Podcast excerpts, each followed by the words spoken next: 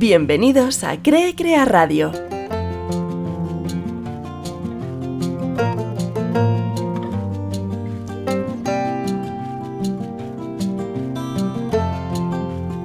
Ya habréis escuchado infinidad de veces eso de que damos lo que recibimos y por lo tanto recibimos lo que damos.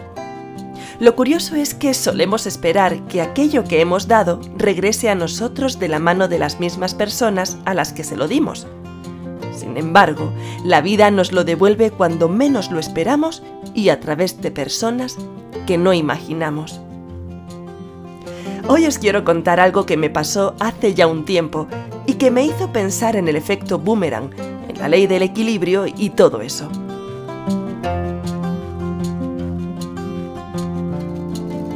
Hace ya unos años me llegó uno de esos juegos que consistía en continuar una cadena de cartas. Con aquella cadena había que enviar un libro sobre la temática que te dijeran a la persona que te indicaban y luego debías escribir tres cartas más con los datos de la persona que te la había enviado a ti, para que de ese modo le enviaran un libro de acuerdo a sus gustos. El caso es que yo recibí la carta a través de una amiga y recuerdo que seguí la cadena. Me pareció curioso y me llamaba la atención que alguien que no me conocía directamente me enviara un libro. Yo envié el mío a la dirección que se me indicó y reenvié la cadena a otras tres amigas. Aún así, la cadena se debió romper por algún eslabón porque los libros que esperaba nunca llegaron. Hasta años después, mucho tiempo después de aquel juego, cuando yo ya me había olvidado por completo de aquello, recibí un paquete que no esperaba. Fue toda una sorpresa, tanto que pensé que se habían equivocado.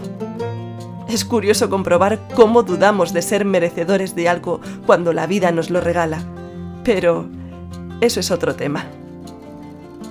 Cuando abrí el paquete, descubrí un libro y una tarjeta donde mi prima me contaba que al ver ese libro se había acordado de mí y por ese motivo me lo quiso regalar y me lo enviaba por correo postal.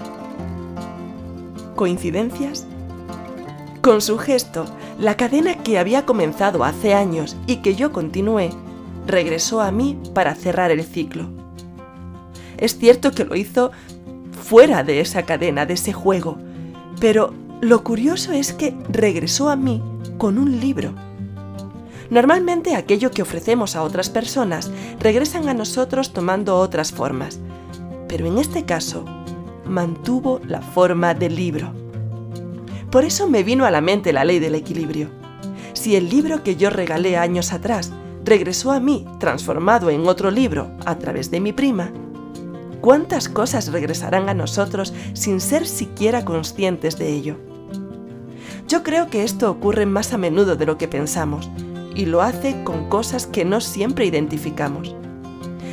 Así, por ejemplo, si un día ofreces tu ayuda a un turista perdido y meses o años después recibes la ayuda de alguien que te ofrece un paraguas para la lluvia, probablemente no estarás viendo la relación que hay entre ellos pero la ayuda que ofreciste regresa a ti a través de otra persona.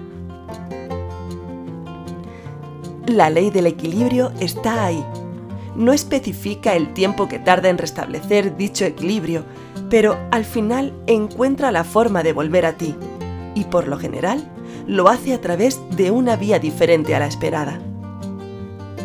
Además, ocurre otra cosa, y es que cuando te ofreces a ayudar a alguien, cuando tienes un gesto con otra persona, la persona que lo recibe en algún momento de su vida tendrá un gesto similar con otra persona diferente.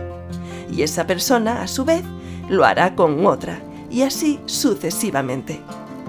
Un pequeño gesto da lugar a una cadena en apariencia invisible, pero que está ahí. En mi caso, recibir aquel libro me animó a enviar por correo un regalo a otra persona diferente y pienso que, de no haberlo recibido yo primero, probablemente no me habría animado a hacerlo después. Observa tu vida. ¿Reconoces algo que diste en el pasado y que haya regresado a ti? Pueden ser pequeñas cosas como que te dejen pasar delante en la cola del supermercado o que te cedan el asiento en el autobús. date cuenta de que damos lo que recibimos y recibimos lo que damos. Seguimos la semana que viene.